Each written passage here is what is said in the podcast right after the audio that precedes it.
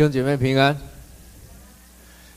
感谢主，再过一呃过几天啊，不到一个礼拜就是新年了。那今年我想年假的假期不是很多，不过呃我们会返家的哦，那有一些会返乡的，拜访亲朋好友的，来这里先祝福各位出入平安，新春蒙福。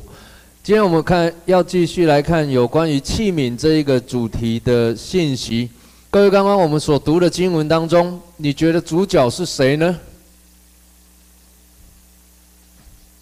我们刚刚所读了海洋传道所读的经文当中，哦，很长的一段经文，你觉得那主角是谁呢？我们常常会把这一段的经文，呃，看见保罗，那也就是扫罗。这段经文是有一个很精彩的一个片段，也就是扫罗他蒙召的整个过程。当然，保罗他的一生当中也十分的精彩，也十分的奇妙。而当在保罗他在大马士的路上，也就是今天我们所描述的，他准准备去逼迫基督徒的时候，他在这路上遇见了大光。而我相信在这之前，保罗他一定是一个奋发图强，是一个努力向上、青年有有为的青年，并且对他的人生来说，他有着一个很清楚的规划。你可以从保罗的身世背景、他的求学过程、他的工作态度，你就可以知道，其实这一个人未来不得了。但是当他在大马色的路上遇见耶稣之后，他的人生有开始一百八十度的大转变，从一个逼迫基督徒的，变成了被逼迫的基督徒；从一个信信奉犹太教的激进青年，变成一个传扬基督教的热血青年。当保罗遇见之耶稣之后，保罗扑倒在地。耶稣就问他说：“扫罗，扫罗，你为什么逼迫我？”我想就在保罗，或者是仅说扫罗，他在挣扎的过程中，他问说：“主啊，你是谁呀？”耶稣告诉他：“我就是你逼迫的耶稣。”紧接着，你看见保罗站起来，发生了一件不可思议的事情，就是他看不见，他瞎了眼，旁边人。就带着他进到大马色去。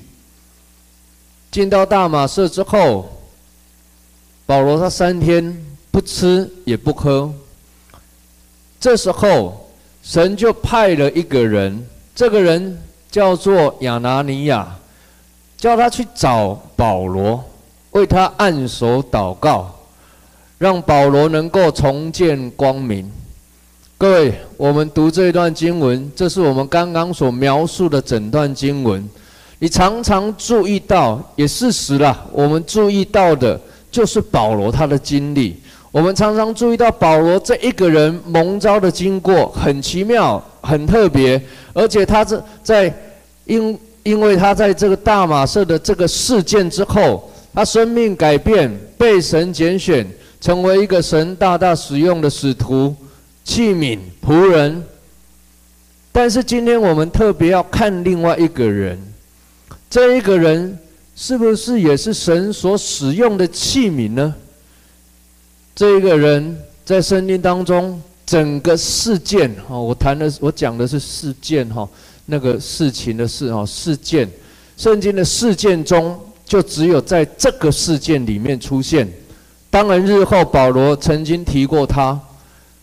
但是在就这事件来说，他就在这个事件里面出现。这个人就是亚拿尼亚。你觉得亚拿尼亚是一个什么样的人？你说他是个配角，好像也是啊。你说他是个小人物，也蛮像的。你觉得他微不足道吗？也好像也是这样子。但是整个保罗的信主。以至于保罗能够将福音传到外邦人当中，这一个人他是关键人物，而且的确神拣选了亚拿尼亚，使他成为被神所使用的，去帮助保罗医治保罗的一个器皿。今天我们看亚拿尼亚，似乎看起来不太起眼，但却是保罗信主的一个关键，却是保罗被成全的一个关键。亚拿尼亚能够去成全圣徒，其实我觉得最重要的，还是因为他能够也愿意成为一个被神所使用、顺服的器皿。从这段经文里面，你可以看见亚拿尼亚他是一个极为顺服的人。神要呢亚拿尼亚去为保罗按手的时候，各位其实亚拿尼亚他知道这一个人是谁耶？他知道保罗是什么样的一个人，他更明白这一个人其实他有不好的前科诶，而且其实保罗现在正握有祭司长的令牌。他可以去抓拿所有信奉耶稣的人。换句话说，亚拿尼亚并不是要为一个善男信女祷告。如果有人告诉你说：“哎，你去为谁祷告？哪一天耶稣感动你去为哪一个人祷告？哦，为牧师祷告，为哪一个人祷告？哎，你都 OK 啊，没问题的。但是呢，如果有一天有一个人，他好像就是你，这换换的换句话，你去为。小金祷告好了，你问我说谁是小金啊？你不太知道。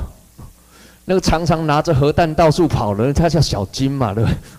有人告诉你，你去为小金祷告一下好了。哇，你你你去不去啊？你考虑一下要不要去好了。那个那是会有生命危险的。亚拿尼亚心里面当然有许多的疑虑，他会担心，他会恐惧。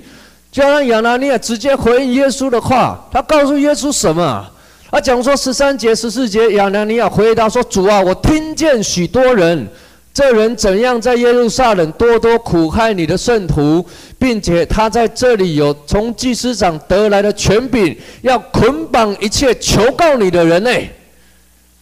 你还叫我去为他祷告？开玩笑，现在瞎了眼，看不见，不能逼迫基督徒，那是好的无比啊！”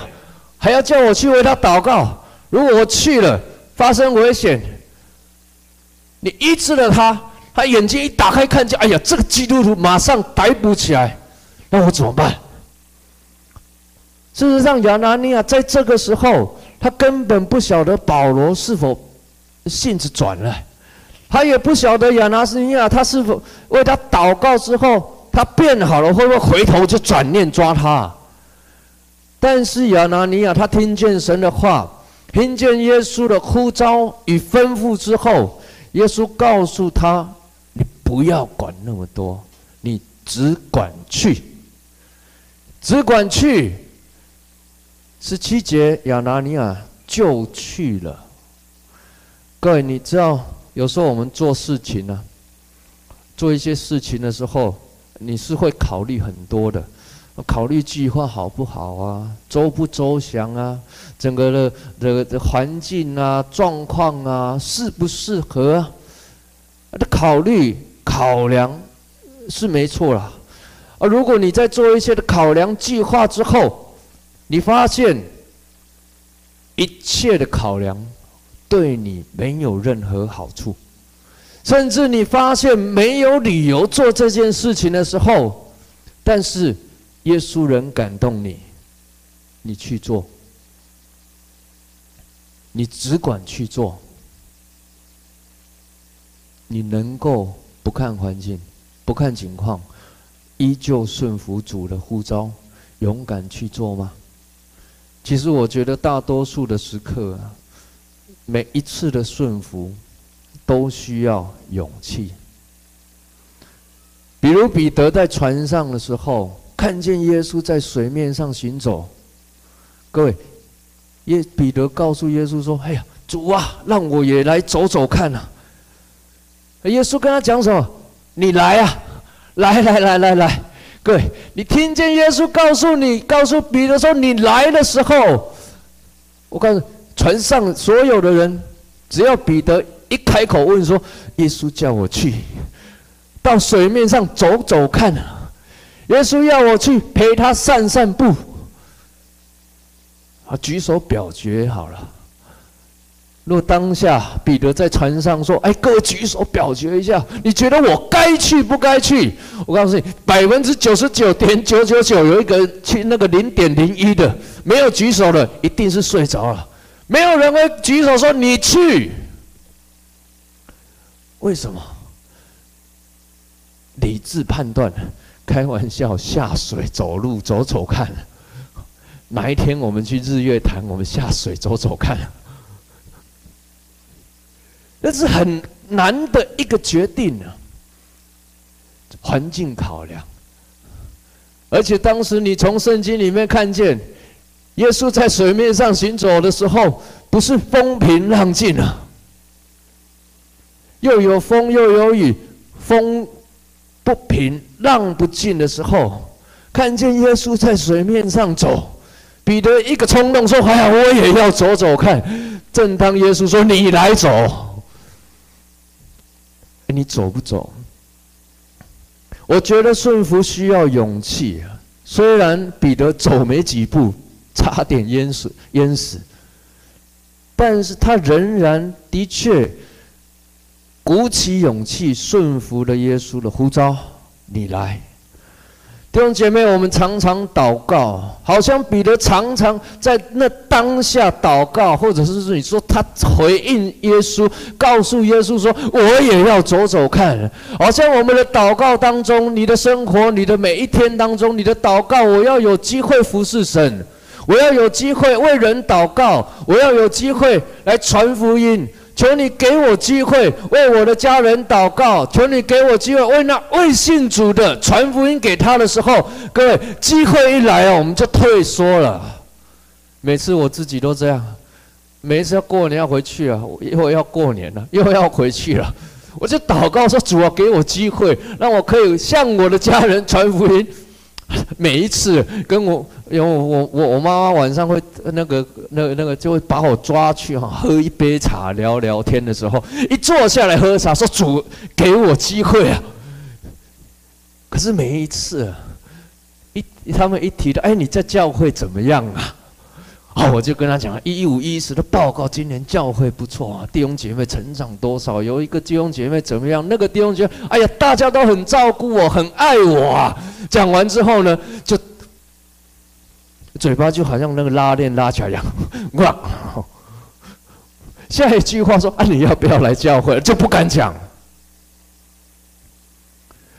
我们祷告，求主给我们机会，但机会来了，我们就胆怯了。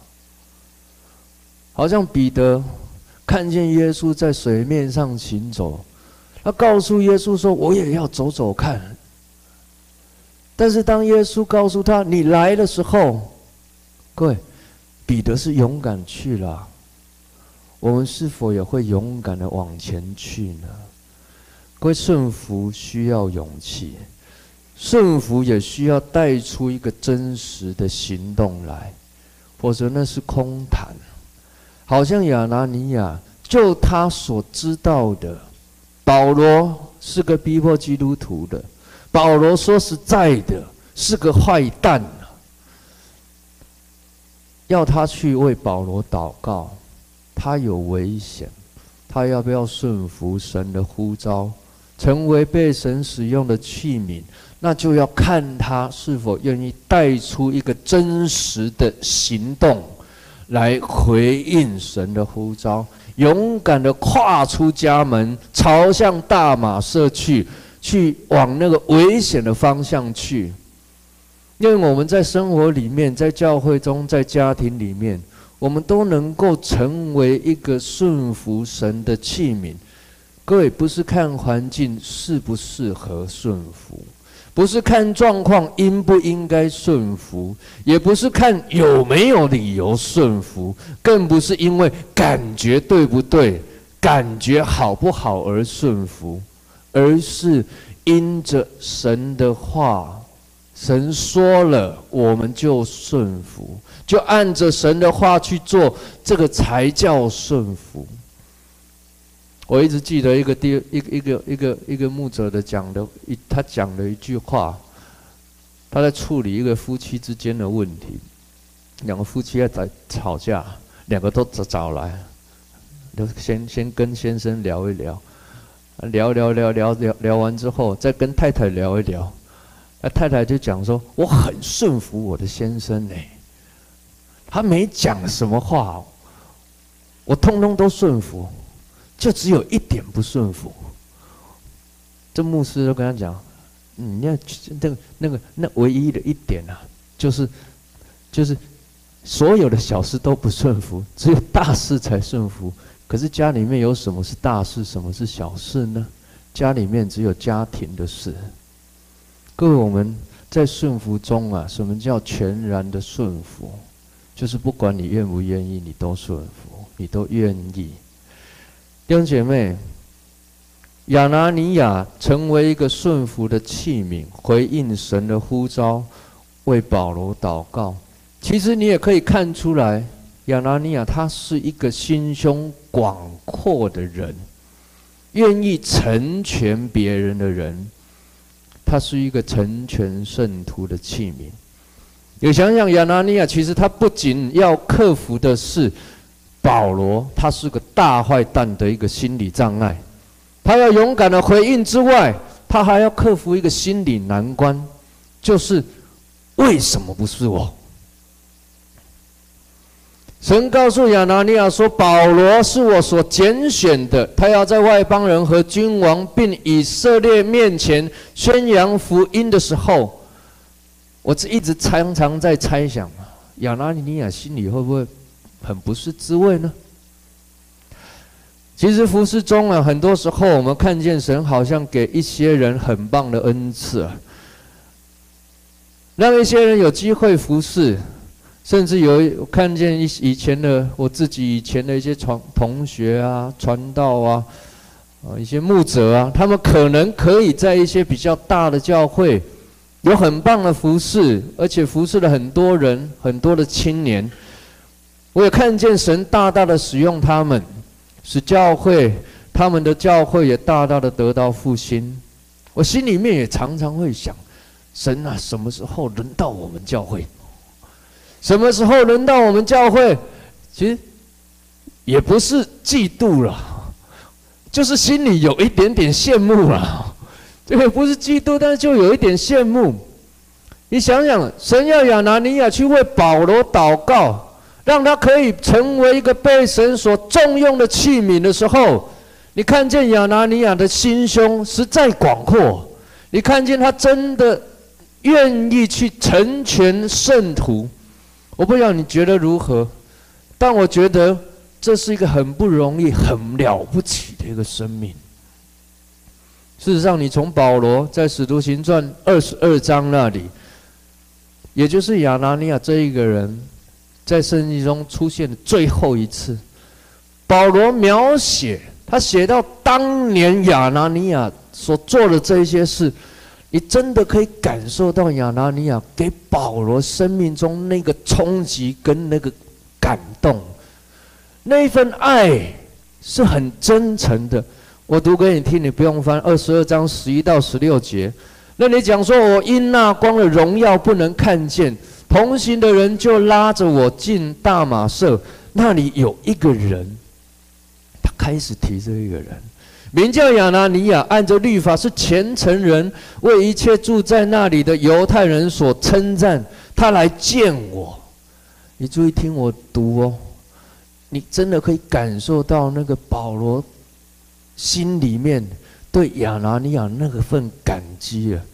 他这里讲说，他来见我，站在我旁边，对我说：“兄弟保罗啊，你可以看见了。”我当时往上一看，就看见了他。他又说：“我们的祖宗的神拣选了你，叫你明白他的旨意，又得见那译者，听他口中所出的声音。因为你将要，你要将所看见的、所听见的，对万人为他做见证。现在你为什么单言呢？起来！”求告他的名，受洗。哦，我每一次读这经文的时候啊，我就是一直，我就会在心里面揣测保罗。那当时当他眼睛看不见的时候，当亚拿尼亚走到他身边的时候，为他按手祷告的时候，告诉他说：“你可以看见了啦，兄弟啊！”哎，亚拿保罗一听这话，抬头一看，哎呀，看见满脸胡渣的亚拿尼亚啊，不是啊，看见那一个为他祷告的人，那一个真诚。所以你可以成为这样的一个人，你知道吗？你可以成为一个带给别人温暖的一个人。现在很流行的说，你要成为一个有温度的人。我就常常在想，谁哪一个人没有温度？但是那个温度要从你的里面散发出来，去感动你身边的那一个人。亚拿尼亚真的很不起眼，看起来没什么，就是一个小小的器皿嘛。就是一个好像圣经当中就在这里出现过一次，可是他却成为一个有温度的人，他去感动保罗，他去成全他。我就讲说，亚拿尼亚他的心胸真是广阔啊，我们心胸比较狭窄啊。那我们看见别人的时候。那些人被神使用，我们心里就哎呀痒痒的，觉得哎，好好羡慕，好羡慕，好像其实心里面觉得为什么不是我？为什么不是我？可弟兄姐妹，保罗从眼睛看不见到可以看见，抬起头来一看见亚拿尼亚那一份感动，接着亚拿尼亚又把神所托付保罗的事情一五一十的忠实的告诉他，那个真诚，那个迫不及待，那个告诉他说：“你不要单言啊。”赶快，赶快回应神，让神来使用你。那个迫切，你真的知道，这个迫切想要成全保罗，那个迫不及待希望保罗能够身体赶快恢复，赶快明白神的旨旨意，赶紧成为神所使用的器皿。他是迫不及待的。迫不及待的想要成全保罗，你是否也能够像亚拿尼亚，成为一个成全圣徒的器皿，成全你身边的弟兄姐妹，帮助你身边的弟兄姐妹，让他们看见神的呼召，让他们听见神的旨意，让他们生命被神大大使用呢？各位常常一直在想，保罗。他一定深深的体会到，他的生命被亚拿尼亚成全，被后来的许多的弟兄姐妹、圣徒们成全，以至于他有一个深刻的体会，写出这样的一段话。以弗所书四章十一到十二节，也是我们教会的一个意象。他说：“他所赐的有使徒，有先知，有传福音的，有牧师和教师，为要成全圣徒，各尽其职，建立基督的身体。若是当年的摩西，没有当年的摩西，就不会有后来的约书亚；如果没有当年的约拿单，就不会有后来的大卫；如果没有……”当年的亚拿尼亚与巴拿巴，就不会有后来的保罗。各位，我们在地面上，我们的一生当中，不见得我们会在世人的评价中有什么样的评价，至少我是如此。但是我们真的可以成为一个成全别人的人，成全别人的生命。让别人的生命发光发热，让别人的生命可以被主使用。我相信这在主的眼中，我们是一定是被纪念与嘉许的。第三个，亚拿尼亚，他是一个接纳人的器皿。各位，当亚拿尼亚成为一个顺服的器皿，回应了神的呼召，他去找保罗，就为他按手。各位，按手对犹太人的社会文化来说，有几个不一样的意义。通常我们谈到的是联合，好像旧约当中那些大祭司、那些祭司们按手在这些羊的身上，按手在这些献祭的牲畜的身上，好像跟他联合，把他献在主的台前流血，我们的罪得赦免。各位，我们平常我们彼此按手祷告的时候，也有这样的一个意义。我们彼此按手，好像跟他联合，跟他站在一起，我们一起来到神的面前，一起来祷告。第二个有一个传递的意义，好像保罗为提摩太按手，那传承那属灵的恩膏。另外有一个我们比较少去谈到的，就是认同与接纳的意义。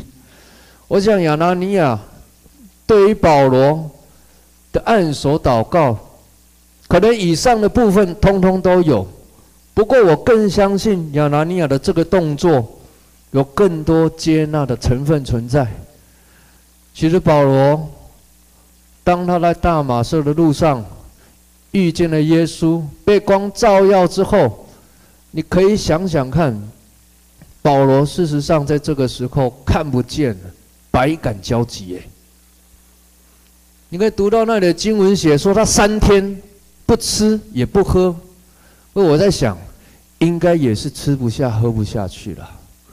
他心里面难过，本来以为意气风发，要去做一番大事业，现在好像什么都没有，人生变了调。你可以想象保罗这个时候的沮丧与难过，三天不吃不喝，吃不下喝不下。各位亚拿尼亚来到保罗的面前，即便从经文里面你看见。亚拿尼亚对保罗的过去了若指掌，他的确不怎么善待基督徒啊，甚至还逼迫基督徒。他的确不认同保罗过去所做的事情，而且更不晓得保罗是否已经改变。但是亚拿尼亚，他以基督的心为心，他心里一定知道一件事情。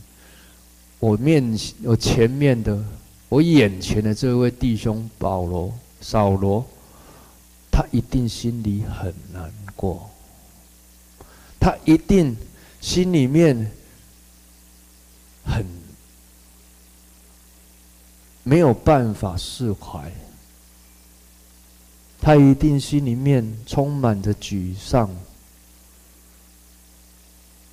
而亚拿尼亚。真的知道，保罗在这个时候最需要的是被接纳与认同。各位，我在想亚拿尼亚这一个举动，正是彰显了基督的爱。耶稣基督爱我们，为我们舍己，死在十字架上，洁净了我们一切的罪。但不止如此。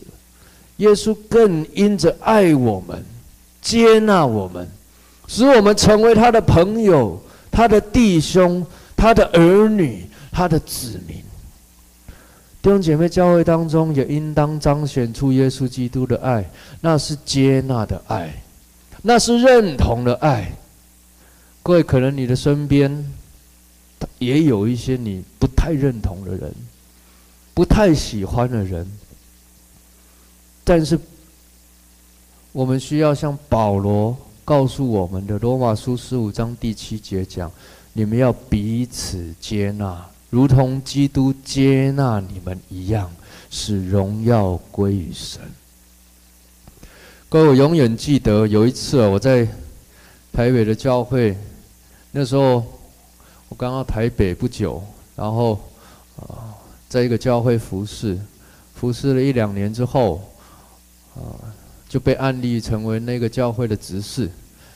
有一次，有一位妇女带着孩子一起来信主，不过这个妇女的先生不认同教会，他常常来到教会，把他太太跟儿女啊，我讲的不夸张，就是押着回家，就聚会当中呢就进来了，哦，啊就进来就。大喇喇的开门进来，然后破口大骂。那聚会当中很尴尬，然后就把他的太太还有女那个女儿，就拎着哈，真的就真真的就拎着，拎着被两一一手一个，因为他很强壮啊，一手一个拎着就就走出教会回家去。那后来呢，这位先生在这个弟兄现在是弟兄了哈，这个弟兄呢在事业上遇到一些困难，他太太好说歹说。就说你要不要到教会祷告看看？因为无路可走了。就就我据我所知的，后来跟我讲，就差一个礼拜就准备公司整个倒闭了。说你要不要来教会祷告看看？那他也没办法了。那那个银行借不到钱，什么通通都都试过了。他只好我们祷告会是都礼拜五，他就。跟着来了哦，跟着来，他就来的时候就坐得很远。我们邀请他就到前，就就当中，我们围绕一圈，我们一起祷告的时候，嗯，我就问他说，那一天刚好我主持，我就问他说，诶，有没有需要为你祷告的？那我要问这句话，我心里真是百般不愿意，你知道吗？以以前常砸我的场子啊，这是百般不愿意啊。你有没有需要祷告的？他就说没有，没关系，我很好，不用祷告。那可是那时候我心里面又又一个感动，我就觉得说，事实上我知道他有难处啊，他太太有跟我讲啊，我就跟他问问他说，你有没有需要祷告？我们一起为你祷告。他要跟我讲，没有，我很好。你们教会祷告有什么用？那时候呢？我就心里想，可是他他当他讲的时候，我看他眼眶泛红了，我就有感动，我就给他一个拥抱，说有，然后在他耳边跟他讲，你有什么难处，我们一起来面对。那你知道？我刚刚讲了，他是那个太太女儿可以一手拎一个走出去的那种人哦，代表他真的很壮啊。那那个拥抱。然后呢，我就发现我的我的背全湿了，我就觉得好像一头牛在我背上哭一样，哇，一直哭，很大声的哭啊。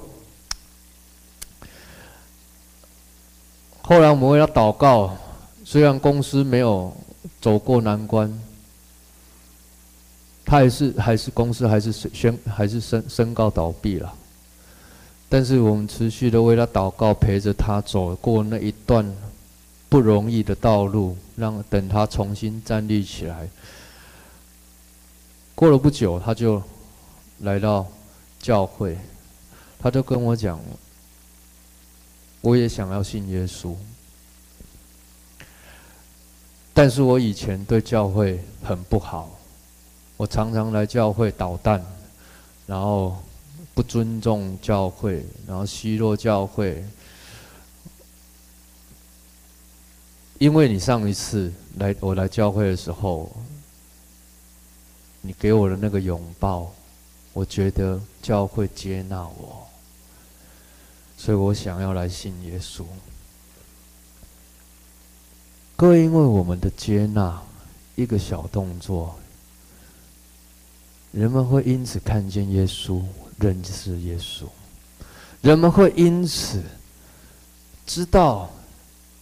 教会是耶稣的身体，我们是他的门徒，这是一个爱的群体。我们彼此接纳，好像亚拿尼亚，他是一个接待人，他是一个接纳人的器皿。接纳的保罗，给他温暖，给他温度，给他一个拥抱，让他真知道我们接纳你。最后，亚拿尼亚。其实他就好像我先前所提到的，他实在在圣经当中没有太多的篇幅记载了，就这里，我们也不晓得他的过去，也不知道未来未来以后他做了什么事情，就在这一刹那间，一个小小的篇幅出现。但是却因着他愿意成为一个被一个顺服神的器皿，就为保罗按手祷告，接纳保罗，医治保罗，而将而让保罗可以被建造、被成全，成为一个外邦人的使徒。各位弟兄姐妹，神所使用的器皿，事实上真的不在乎我们过去如何，也不在乎你做的事情有多大、有多小。更重要的是，你有没有一颗愿意的心？你是否愿意顺服神的呼召与带领，被主接纳，被主所使用？神使用每一个器皿来建造教会，成就神的国度。我们也能够被神所拣选，被神使用。事实上，我们就是荣耀神的器皿。各位，今已经今年今天是农历春节前最后呃一次的聚会，下一下一次就是初三了。我在此我要每一年我都会谈这一些话，就我知道其实教会有许多的人，他们很认真、很忠心的服侍教会、服侍主，虽然他们所做的事情啊。真的大概没太多人看见，也没有太多人知道，但是他们就是在那个位置上，一个礼拜又一个礼拜，去忠心的服侍。他也不在乎人人看得见有没有看见，他们被神所使用。我常常其实看在眼里，我很很感动。也感谢主良给我们这一些忠心的器皿。这些人，我要再次提，每一年我都提啊。其实包括我们看见的那个，啊，这一盆花哈，啊，我我的岳母哈，她每一个礼拜哈，就是忠心的。都会盛上一盆花来，有时候很漂亮，很大盆，有时候挡着我的脸哦，而且有时候哎比较小一点，但是就是忠心的每一个礼拜哦，给他一点鼓励好不好？另外一个我常常看见的是尹秀哈，每一个礼拜他就把叶妈妈送回家哈，哦那个也不就是。默默的就送回家了，真的，每一个这一这一年来都是如此。每一个礼拜，除非他真的有事，就上课的时间，就出去上课啊，一些一些课程的时候，他就没有办法。但是几乎每一个礼拜，就是把叶妈妈送回家。我们给尹秀一个鼓励，好不好？好，感谢主。还有包括今天现在在台北的，呃，巧云哈。啊，今天没有来到我们当中的秀华姐，哦，呃，啊，景峰哈，他们就是每一个礼拜都主日，哦，当然有其他弟兄姐妹，我我没有讲到，没有提到的哈，请你原谅我哈，啊，他们都留到最后一刻，把教会，哦，当然还有蚯蚓啊，对不对？留到最后一刻，把教会打扫干净啊，桌子啊什么擦干净，弄好。收一收，我们也给他们一个鼓励哈。我相信他们在看直播了。感谢主，谢谢各位弟兄姐妹，还有很多人。我们在这一年过去了，又到农历春节了。我们这一年，我们忠心的服侍神，我们被神使用。不管我们做的事情多大多小，有没有被看见，但你要相信一件事情：主他一定。都看见，也都纪念。愿主帮助我们，能够在新的一年，我们在教会当中，我们成为一个彼此顺服的器皿；我们也成为一个彼此成全的器皿。彼此成全，看见别人，让他去被神使用，我们就感谢主，欢喜快乐。我们也帮助。我们也在教会里面成为一个彼此接纳的器皿。我们彼此接纳，因为耶稣也是如此接纳我们。我们在教会当中，我们也彼此服侍。因为我们在基督里，我们是一家人。我们一起来祷告。主啊，我们感谢你，谢谢你与我们同在。主要让我们成为一个彼此顺服的器皿，我们也彼此成全、彼此接纳、彼此服侍。谢谢你让我们成为一家人，我们在这里一起荣耀你的名，一起来服侍你，一起见证主你的荣耀、你的福音，还有你的爱。谢谢你，愿你赐福我们每一个弟兄姐妹，在在农历过年的过程当中，让每一个人出也平安，入也平安，充满神的荣耀在你的家里面。谢谢主，我们将祷告，奉耶稣基督的圣名，阿门。我们一起起立，我们来唱这首诗歌，因为我们是一家人，我们一起敬拜神。我们成为一家人，因着耶稣，因着耶稣，成为神儿女。我们成为一家人，因着耶稣，因着耶稣。成为神国的子女，从头开始，我们成为家人。我们成为一家人，因着耶稣，因着耶稣，成为神儿女。我们成为一家人，因着耶稣，因着耶稣，成为神国的子女。因着耶稣的接近，因着耶稣入光明，因着耶稣同享复活的生命，同享生命的喜悦，同在主爱中连接，因着耶稣同享丰盛的产业，我们成为家人。我们成为一家人，因着耶稣，因着耶稣，成为神儿女。我们成为一家人，因着耶稣，因着耶稣，成为神国的子民。因着耶稣的接近，因着耶稣的接近，因着耶稣入光明。因着耶稣同享复活的生命，同享生命的喜悦，同在主爱中连接。因着耶稣同受丰盛的产业，因着耶稣同敬拜，因着耶稣蒙慈爱。因着耶稣彼此恩慈来相待，